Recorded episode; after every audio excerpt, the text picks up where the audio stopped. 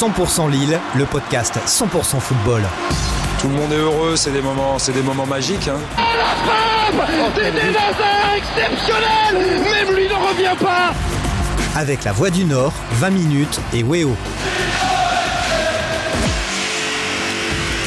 Salut à toutes et à tous et bienvenue dans ce nouveau numéro de la saison de 100% Lille, le podcast entièrement consacré à l'actualité du LOS que vous nous écoutez sur la voix du Nord.fr et sur 20minutes.fr et vous nous regardez aussi sur Weo car ce podcast est diffusé à la télé. Pour ce nouveau numéro, on reçoit Yann Dupois, chef du service des sports de la voix du Nord. Salut Yann, ça va? Salut François, ça va Sébastien Noué, grand expert du foot à la voix. Salut Seb. Salut François. Du foot, du vélo, enfin bref, de tout. Sport. Expert, l'expert. Nicolas Blasquet, journaliste à l'agence France Presse. Salut Nico. Salut. Et enfin Christophe Kuchli, expert du tableau noir à la Voix du Nord. Salut Christophe. Bonjour tout le monde et à la présentation François Launay, journaliste à 20 minutes. Et merci à tous d'être là pour parler des trois thèmes qui nous intéressent cette semaine. On reviendra sur le succès un peu, c'est vrai, il faut le dire, miraculeux, mais importantissime du LOSC dimanche soir à Lyon qui relance complètement les dogs dans la course à l'Europe. On parlera aussi de la performance de Léo Jardim, un gardien lillois au style peu académique mais efficace en tout cas pour l'instant. Et puis on se penchera sur les deux semaines qui arrivent et qui pourraient bien changer définitivement le visage de la saison du LOSC avec trois matchs à domicile extrêmement importants. Vous êtes bien installé chez vous, en voiture, en vacances ou au bureau. Alors c'est parti pour 100% Lille. 100% Lille, 100% football. Décidément, le LOSC aime le Groupama Stadium depuis l'inauguration du stade de l'OL en 2016. Le club nordiste n'y a jamais perdu. La soirée de dimanche soir a donc été fidèle aux statistiques avec un succès du LOSC 1-0 sur la pelouse des Lyonnais qui relance complètement les hommes de Jocelyn Gourvenec dans la course à l'Europe. Bon, messieurs, globalement, vous avez tous vu le match. Est-ce qu'on peut dire que globalement on est tous d'accord pour dire que c'est un sacré hold-up? Christophe Oui, oui, oui, c'est un sacré hold-up. Alors après, il faut aussi des matchs où tu défends bien, où il n'y a pas forcément de beaux jeux. Et puis, c'est toujours pareil, c'est-à-dire c'est l'effet du score. Quand tu mènes, tu as un peu moins à faire que l'adversaire, parce que du coup, le plus dur, le plus dur est derrière. Maintenant, vu la physionomie, euh, bon, oui, c'est bien payé. Un nul aurait pas été scandaleux. C'est pas non plus le hold-up où tu fais un tir à 40 et où, euh, où, voilà, ton gardien sort tout. Mais c'est vrai que la deuxième période, elle est quand même assez compliquée. Nico, tu es assez d'accord? Ah Ouais, complètement. La deuxième période, elle est très très compliquée quand on voyait le chrono qui défilait pas. Euh, je, personnellement, je pensais qu'ils allaient pas tenir le coup. Et bon, bah, Jardim nous a fait peur à la fin, mais ça a tenu. Et c'est vrai que c'est miraculeux. Mais il y a d'autres matchs dans la saison qu'ils auraient mérité gagner et qu'ils n'ont pas gagné. Le match aller, ils avaient quand même dominé Lyon euh, assez copieusement. Il y avait eu un nul à la fin, mais c'est vrai que c'est miraculeux. Gagner, en tout cas, c'est miraculeux. Ça se répète, hein, euh, finalement, euh, avec, je trouve, euh, un peu plus de force cette fois-ci contre Lyon, mais c'est finalement un scénario assez similaire à celui de Montpellier, mmh. où, où, Lille va s'imposer 1-0 en étant dominé, en tout cas, une bonne partie de la première mi-temps, et, et, où Léo Jardim fait des arrêts. Là, j'ai quand même trouvé que, et notamment en seconde période, ils n'avaient pas existé. Tu avais l'impression qu'ils sortaient pas de leurs 30 mètres. Quoi. Enfin, D'ailleurs, c'était pas une impression, ils ne sortaient pas de leurs 30 mètres. Ils n'ont quasiment pas attaqué, Il y a, je crois, c'est un ou deux tirs cadrés pour mmh. but. et Lyon, Lyon, en plus, peut légitimement euh, même si euh, on peut en débattre. Euh, ne pas être satisfait de la décision arbitrale à la fin, qui, qui, voilà, mais donc oui, c'est un, un, petit miracle qui tombe très bien parce que parce qu'ils auraient pu être décrochés ce matin et là ils sont toujours en course pour l'Europe. Ah oui, ça relance tout clairement, Yann, par rapport au match que tu as vu. Ah bah, le match est le terme d'hold-up est pas usurpé, je pense que c'est un vrai hold-up. Après, vous avez tous l'air étonné, on a retrouvé le loss de la saison, quoi. ils sont capables de tout. C'est vrai. À chaque fois, on se dit que contre Clermont, ça va être facile, finalement, ils, ils ils risquent d'être accrochés. Puis à Lyon, ils sont costauds derrière. Après, comme disait Christophe, ils ont été dominés, certes, mais effectivement, c'est pas Lyon n'a pas fait 40 tirs en face non plus. Il y a eu des arrêts de Jardim très bien. Les frappes de Lyonnais n'étaient pas non plus. Euh, ouais, c'est pas des arrêts exceptionnels, c'est vrai. Il y a quand même un gros fait de match, on va pas se mentir. 86e minute, passe en retrait de Diallo pour Jardim. Jardim qui euh, rate son dégagement, on peut le dire complètement. Euh, Paqueta récupère le ballon et, euh, et, et marque pour, pour l'OL, mais euh, Paqueta a priori fait faute. En tout cas, le but a été accordé dans un premier temps par Clément Turpin. On pense 1-1. Euh, pour le LOSC, ouais, c'est un peu dommage sur une erreur euh, d'un gardien, du gardien. Mais euh, au final, Monsieur Turpin est allé voir les images. Les Lillois, eux, réclamaient plutôt une faute au préalable ouais. au début de l'action sur Renato Sanchez. Sauf que Clément Turpin, l'avare, est allé voir bah, le moment où, où Jardim se loupe. Et en fait, Paqueta le touche avant qu'il qu qu rate son dégagement. Et c'est pour ça que Monsieur Turpin annule le but. Selon vous, l'arbitre a-t-il pris la bonne décision? Messieurs, il y a un vrai débat là-dessus, sur cette action Est-ce que le but euh, aurait, euh, aurait dû être accepté? Euh, non, il y a, pour moi, il y a faute clairement parce que Paqueta maîtrise pas son geste. Ouais, Imaginons que Jardim ne loupe pas son dégagement.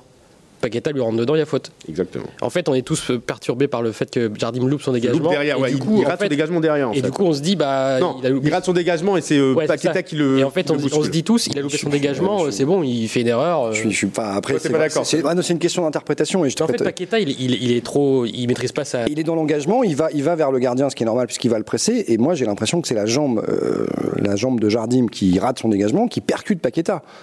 Ouais. Ouais, mais Paqueta qui tombe, et qui tombe dans son Jardim. élan. Alors après, c'est une question d'interprétation. L'arbitre a interprété ça comme étant une faute, et tant mieux pour le LOSC. Moi, je trouve que c'est quand même assez sévère.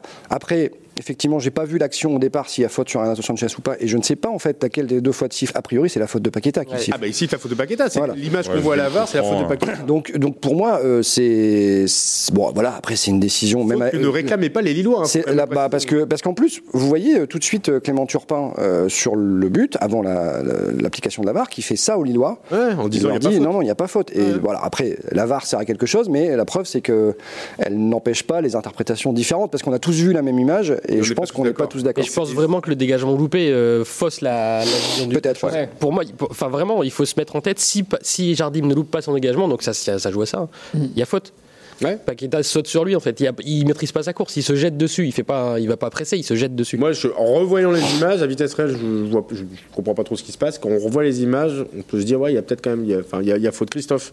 Euh, bon, on a déjà eu un grand débat hier à la Voix des Sports là-dessus, et c'est vrai qu'il y avait un 50-50 et les avis étaient assez. euh, C'était pas, ouais, c'était pas, il y avait pas de ouais, majorité non, non. vraiment. Et puis, euh, j'ai l'impression que tout le monde était vraiment sûr de son avis. Ouais. Euh, moi, je suis plutôt de l'idée qu'il n'y a pas faute. Après, euh, je défendrai pas ma vie pour des- cette position. Quoi. Personne te demande ça. Yann, les armes pour des. pour- Yann, pour- pour- Yann dit qu'il y a faute, bon bah c'est bien, on n'est pas d'accord, c'est pas grave.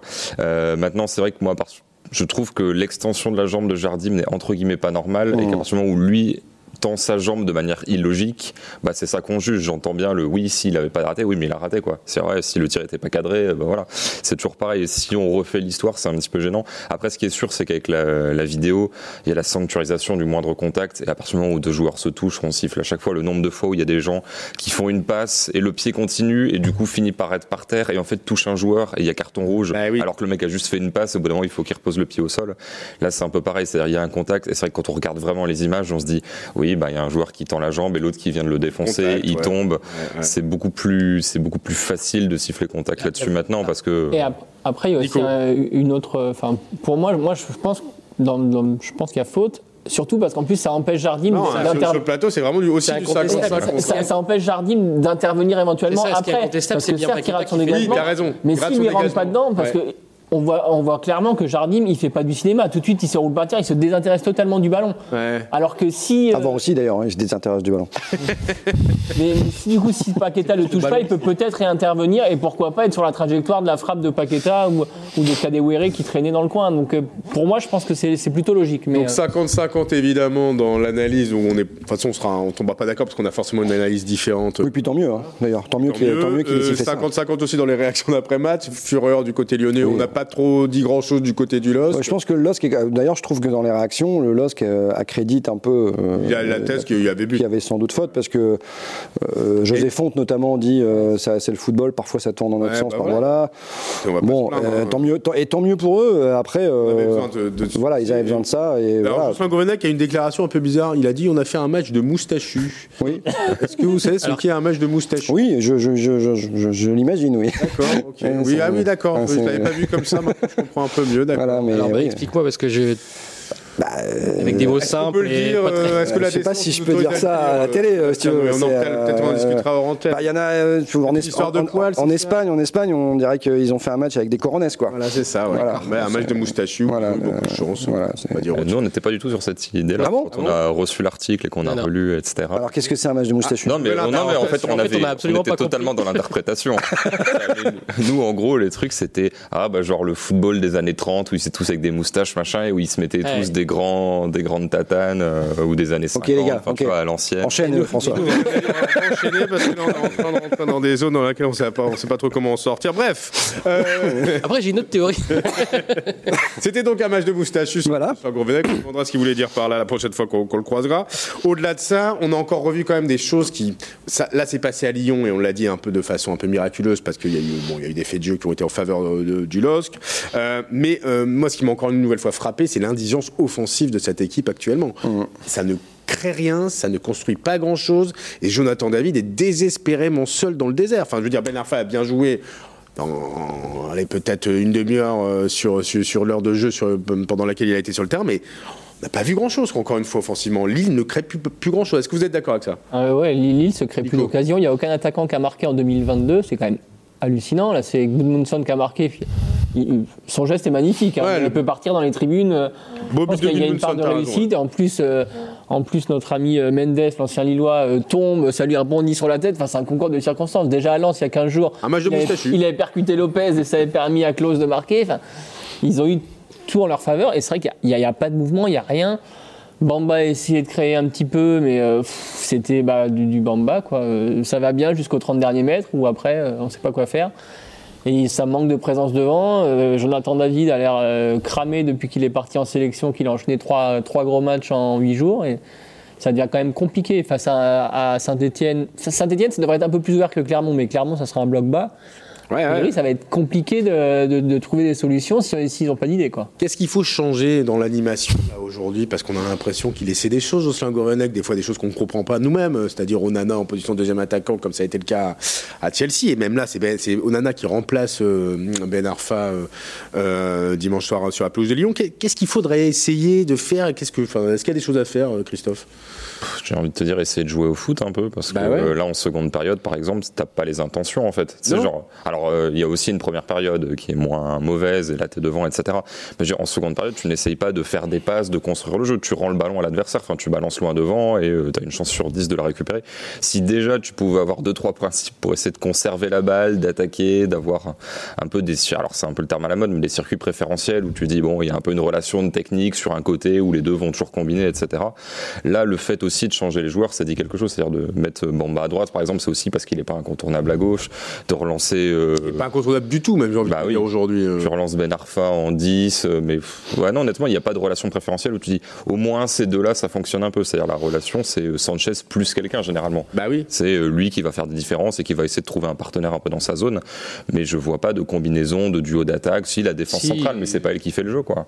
Ouais, moi je trouve qu'il y avait une combinaison dont on avait parlé ici d'ailleurs et qui avait été plutôt prometteuse et que Gourvenec remet quasiment plus, c'est Weah, euh, Weah David. Ouais, David, t'estimes c'est pas mal les deux devant Ils avaient l'air de bien s'entendre, Ouais. ça- c'était des profils assez Ça court, c'est ouais, ouais. deux enfants, donc. avait deux- fait quelques matchs. garçons de 20 ans. quelques matchs euh, comme ça et ça avait plutôt bien tourné. On s'était même dit ici que c'était un- peut-être un- une solution d'avenir quand Yilmaz était pas bien.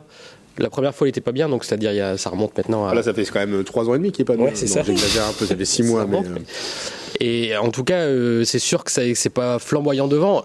La chance qu'ils ont, c'est qu'ils sont redevenus solides derrière. Donc, Mais justement, justement euh, le, Seb. le- le problème offensif, il date pas d'hier, on est bien d'accord, mais je pense qu'il est entre guillemets, entre guillemets, pas arrangé par euh, la volonté euh, depuis euh, la, la- la déroute contre le PSG de resserrer les rangs.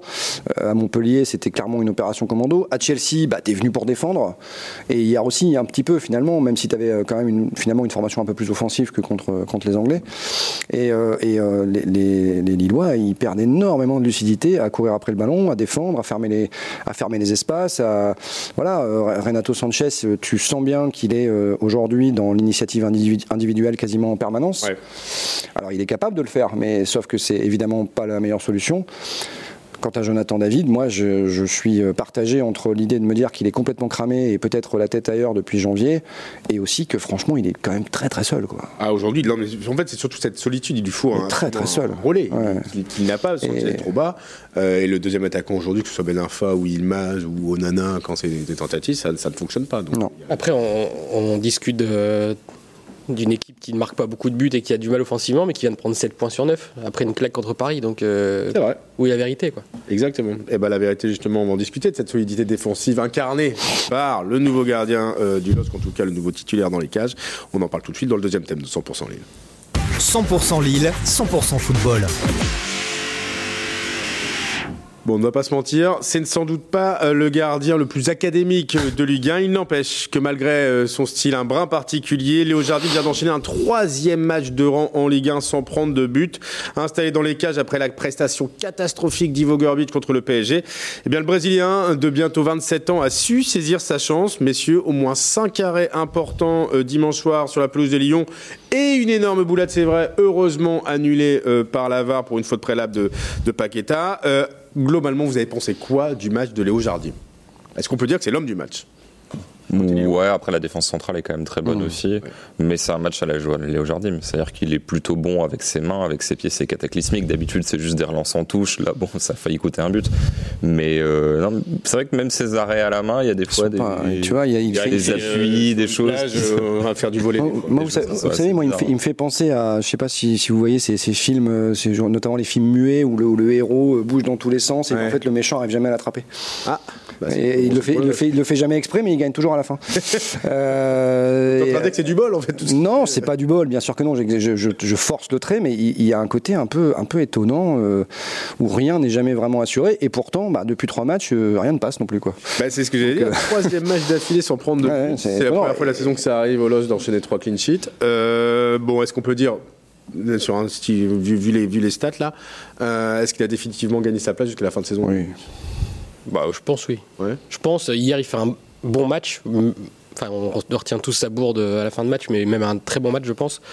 Euh, J'ai re-regardé les images, même sur les tirs non cadrés de Lyon.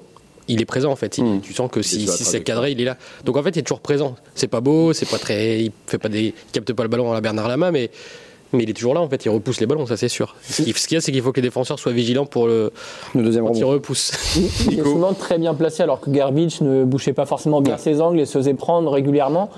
Là, là quand même, Jardim, donc il n'est pas académique, mais il est toujours quand même bien placé et il suit les ballons, même les ballons qui sont pas cadrés, comme tu disais, il- on sent qu'il est bien situé.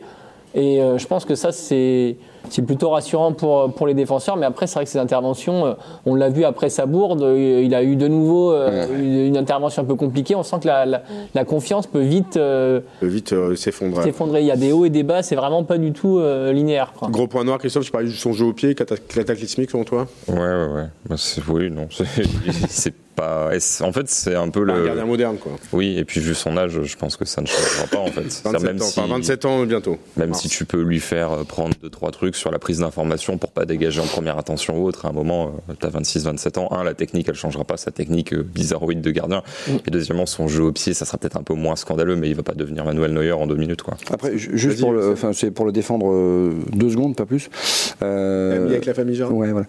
Euh, Mais après, non, mais on est non, en- mais sur- sur- train- son- le tacler, il a, il, voilà, il a Voilà, pris le et, sur, euh, et sur son erreur, euh, sur son erreur manifeste de la fin de match, euh, elle est à 50% pour Diallo, hein, parce que la, passe, et- la passe de Diallo, Ouais, elle est catastrophique. hein. Tiens, Voilà. Après, il doit, il doit, il doit, il doit, Ouais, il doit c'est frapper en première intention. Mm. Et puis, même si ça dégage en touche, là, pour le coup, c'est pas grave. Euh, mais, euh, mais Diallo le met dans une situation pas franchement confortable. Et je pense même que les, joueurs savent que Jardim est pas très bon au pied parce que Diallo se fait pourrir par ses équipes. Ouais. C'est ce que j'allais dire. pas la balle, de toute façon on le sait, c'est pas la peine. de le Pas la balle. C'est vraiment comme le petit nulos dans l'équipe, genre non, non, pas lui. Justement, euh, est-ce qu'il donne confiance à sa défense, ce gardien? Bah, le pire, c'est que, alors le pied c'est particulier, mais en début de saison, il est surtout écarté parce qu'il montre euh, visiblement aucun leadership, quoi. Mhm. Parce qu'encore une fois, euh, sa prépa et son début de saison, c'est pas non plus dramatique, quoi. C'est pas Garbage face à Paris. C'est juste, ouais, non, on le sent pas euh, dans la communication, dans la ouais, langue. c'est ça. euh, Ouais, ouais. et c'est vrai que gardien, il faut gueuler un peu, il faut que tout le monde soit. euh, Faut s'infirmer, ouais, faut être fédérateur. Et il y avait quand même ce côté-là, ouais, non, en fait, on le sent pas. Plus que non, le mec est nul. Ouais. Donc, C'est euh, aussi pour ça que je sais pas, et là on, là, on anticipe trop, hein, mais je sais pas s'il est- s'il s'installera dans le but du LOSC euh, C'était ma question. au-delà de la saison prochaine. Transition magnifique. Ouais, je Ouais, sais. voilà. euh, Vous pensez justement, il est sous contrat jusqu'en 2024. Alors euh, après, peut-être que le LOSC aura pas le choix financièrement. Ça peut être le numéro 1, ouais. Pour des raisons. Euh, Moi, je trouve que c'est trop tôt pour le dire. Pour la saison prochaine, hein, je parle. C'est, Ouais, euh, mais c'est- on- il est trop tôt. S'il les emmène jusqu'à jusqu'à une qualification européenne en étant euh, en prenant trois buts jusqu'à la fin de saison, bah euh, pourquoi on changerait quoi? On a l'impression quand même qu'il est sur un fil, en fait. oui, c'est ça. Mais ça, ça, ça joue aussi dans sa, enfin forcément dans sa, dans sa confiance. Ouais. En début, de saison, il fait trois matchs, on le, on le met de Ouais, côté vrai. tout de suite. Là, il doit se dire à chaque erreur, je suis, je suis ciblé quoi. Donc euh, pour le mettre dans les bonnes conditions, c'est pas facile. hein. Alors pour, pour autant, il fait pas d'énormes erreurs en début de saison. Il est pas rassurant dans ses interventions, mais au Trophée des Champions, il est présent sur les deux trois euh, les tirs parisiens qui étaient euh, dangereux. Il les a sortis, notamment en fin de match. Mais c'est vrai que du coup, euh, un, un gardien fonctionne à la confiance. Et là, c'est vrai qu'on a l'impression qu'à chaque erreur, euh, il, il a, il a peur et du coup après il perd complètement euh, sa, sa lucidité et ça, ça sera pas évident quoi. Bon, ça, trois matchs sans prendre deux buts en Ligue 1, plus un match pas, pas mal, hein. franchement, à Chelsea, c'était pas Oui, oui. mal. Euh, il faut pas l'oublier, hein, le début de match où Lille prend l'eau, bah, lui, au moins, il est à la hauteur. Ouais. quoi. Et le, le premier but d'Arvet, il, il- il n'y peut rien parce que sa défense, elle n'est pas au rendez-vous. Mais ça doit quand même lui donner confiance. C'est c'est- c'est cette prise en main où, où, bah, voilà, la Lille, tu l'as dit, Yann, a retrouvé sa solidité. 7 points sur 9 lors des trois derniers matchs. Ça tombe bien, Lille est complètement relancé dans la course sur l'Europe et on en parle dans le troisième thème de 100% Lille. 100% Lille, 100% football. Trois matchs à domicile pour décider de la fin de saison lilloise entre Clermont le 6 mars, Saint-Etienne le 13 mars, puis Chelsea le 16 mars. Euh, eh bien, les Dogs vont jouer gros lors de leurs trois prochains matchs. Alors, j'ai dit Saint-Etienne le 13 mars, ce sera Saint-Etienne le 11 mars, vendredi 11 mars.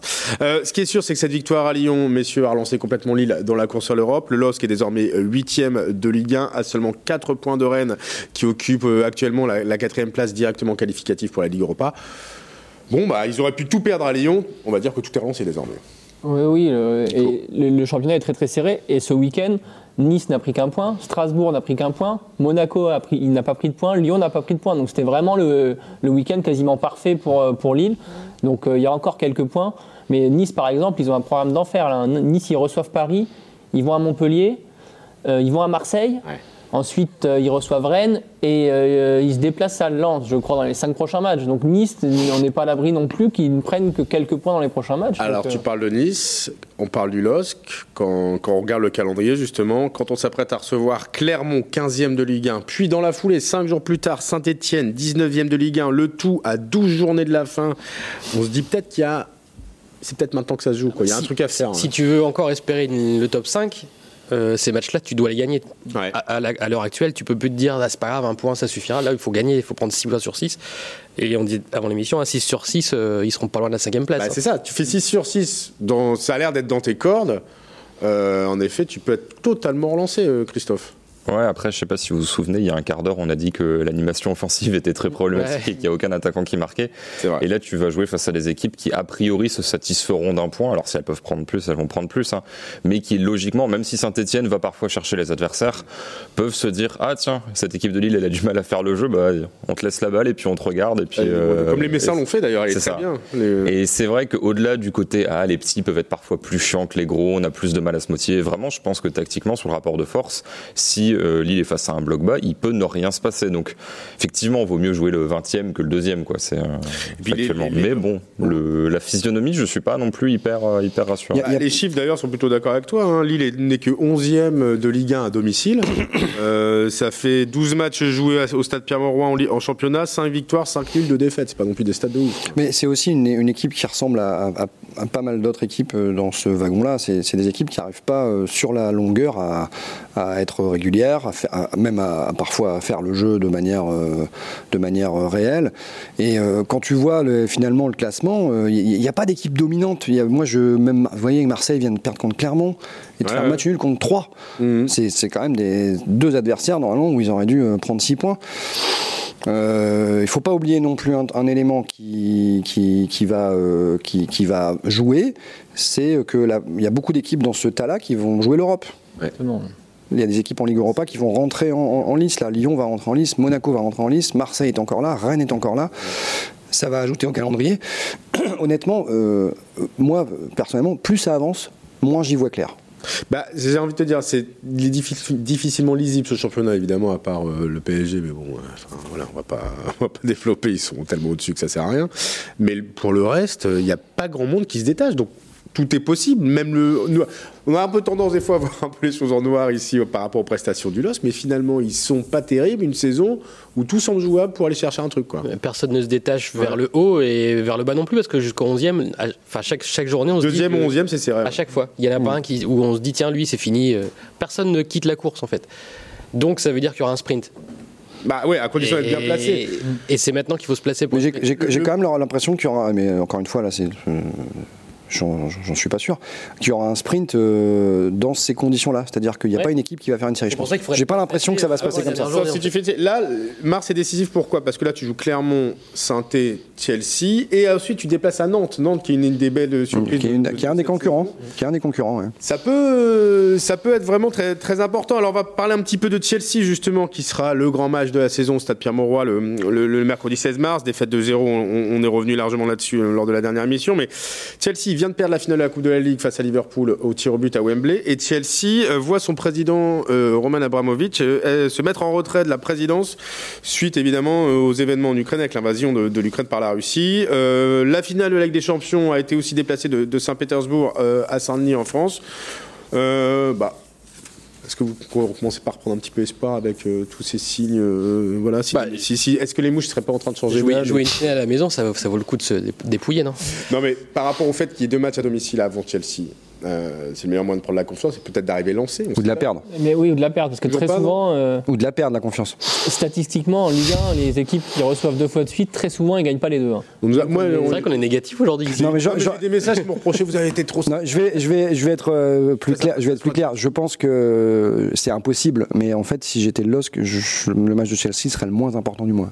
Oui, je, c'est je vrai. pense- je pense aussi. ouais. Je sais que c'est impossible de se, de se configurer comme ça, et vu le, le- la hauteur du rendez-vous et l'équipe qui est en face, mais en fait, en vrai, Le match de Euh, Nantes je- sera plus important quelques jours après. largement.